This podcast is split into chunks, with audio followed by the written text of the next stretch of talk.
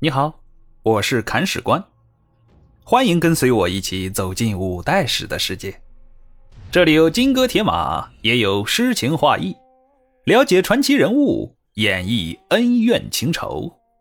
这里有你不知道的，更有你想知道的。精彩内容，我们继续。第二十七章：王氏三龙。这一章啊，我们讲一下闽国的建立。这个国家也是十国之一，辖区主要是现在的福建省的范围。这个国家的建立啊，还要从河南的一个家族开始说起。话说唐末河南固始县有个王塘村，村里有三个兄弟：王朝、王审圭、王审知。这三兄弟可有来头啊！传说他们是秦朝大将王翦的后代。王家本来世居琅琊，但由于祖上曾经在固始做过县令，爱民如子，声望很高。等到调任的时候啊，老百姓们拦着不让走，集体请愿把王县令给留了下来。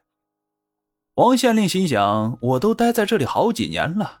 说句心里话，我也想家呀，但老百姓不让走，怎么办呢？这样吧，既然我走不了，那就把家搬过来吧。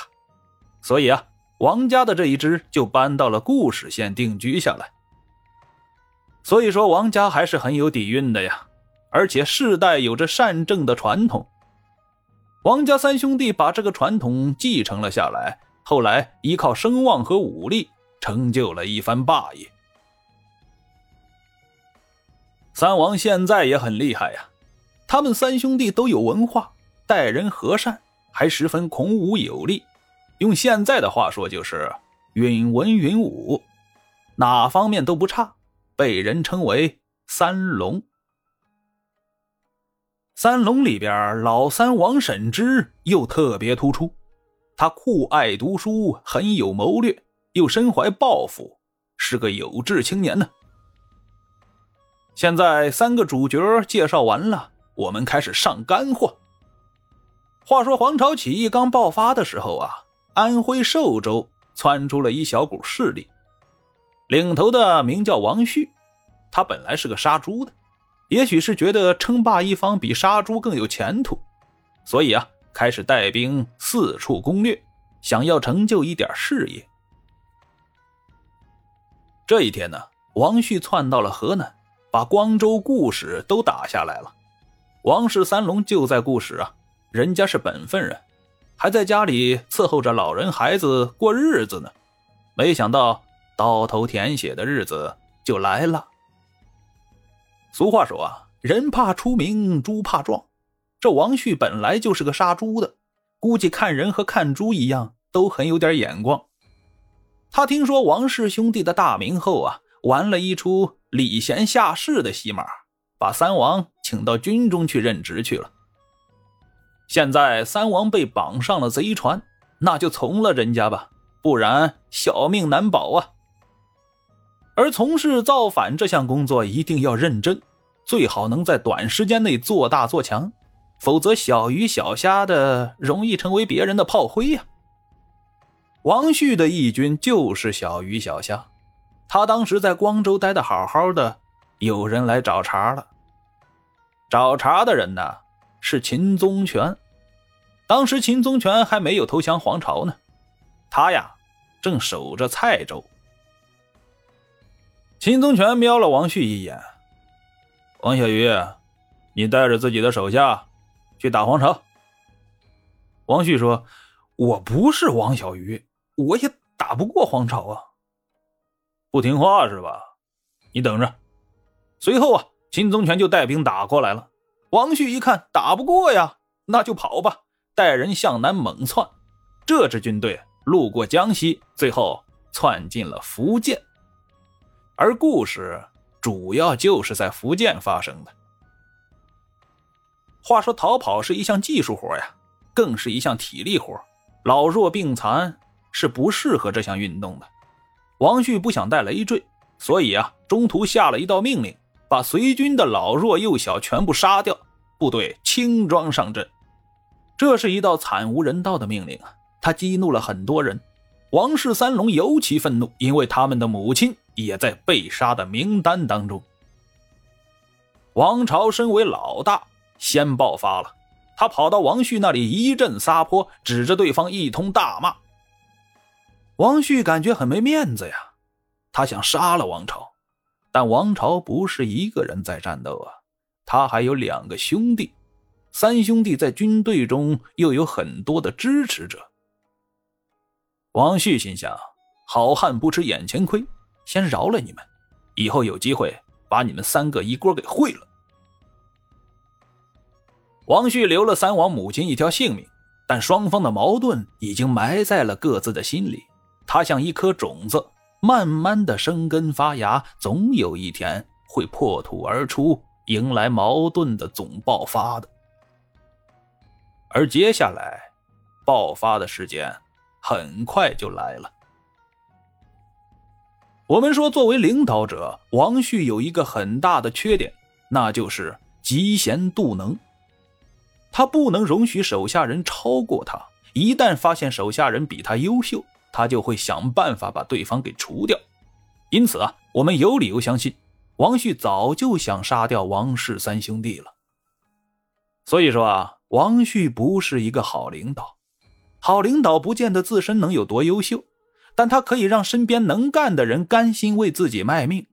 从这一点上来看，王旭是个水货领导。对付这样的水货领导，三王有的是招数。这时候啊，军队在福建境内打下了两座城池，生活渐渐有了起色。但内部的矛盾却越来越尖锐了。王氏三兄弟打算先下手为强，他们联合军队的先锋官给王旭设了一个局。这一天，大军出征，担任先锋的几个将领带兵走在前面，但是他们没有向预定的目的地进发，反而在半路的竹林里埋伏了起来。等着大鱼上钩。大鱼很快就来了，王旭带着大军随后赶到，刚走进竹林，四下里伏兵尽起，以迅雷不及掩耳之势把王旭给拎了出来。王旭大惊啊，以为中了敌军的埋伏，但仔细一看，这不是自己手下的军兵吗？王旭大喊：“错了错了，你们抓错人了！”我是你们的主将王旭，众将就说呀：“没错，没错，王旭是吧？抓的就是你。”王旭被抓，随后被杀，造反成功，王朝成了这支军队的老大。做了老大，就要为手下人谋出路。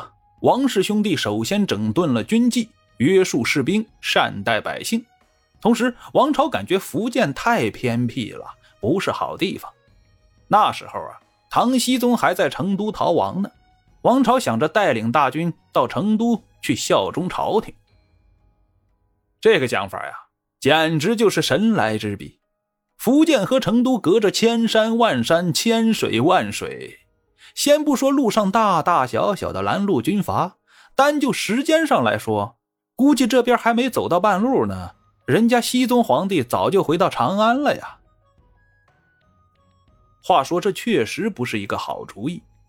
不过，估计王朝也不是真心想去成都，他只不过是想找个借口离开福建这个鸟不拉屎的地方而已，到内陆的江西啦、湖北啦这些好点的地方去发展。可是王朝走不了了，老王家祖上曾经因为当官当得好，被老百姓拦着不让走。现在同样的事情发生在了王朝的身上，他也被当地的老百姓给拦住了。拦路的主要是泉州的士绅，其中有一个带头的叫做张延鲁，他带头往大路中间一跪，拦住王朝说：“不能走，我们泉州百姓被欺压太久了，你来的正是时候，麻烦你打下泉州，做我们的父母官吧。”王朝说：“你们的父母官不好，我做了父母官就好了吗？”张延鲁说：“我们观察你很久了，你严明军纪，善抚百姓，就是我们要找的人呐。”王朝心里犯嘀咕了。他虽然想离开福建，但士绅拦路这件事让他看到了留在福建的好处，因为民心可用。我们说，乱世中想要扩充地盘，最先要争取的不就是民心吗？既然这里有现成的一座泉州城，那还到处乱跑做什么呢？勉为其难，打下来吧。王朝开始攻城。这一攻就是一年多的时间。一年之后，泉州城破，王朝入主泉州。入主泉州后的王朝再也不想走了。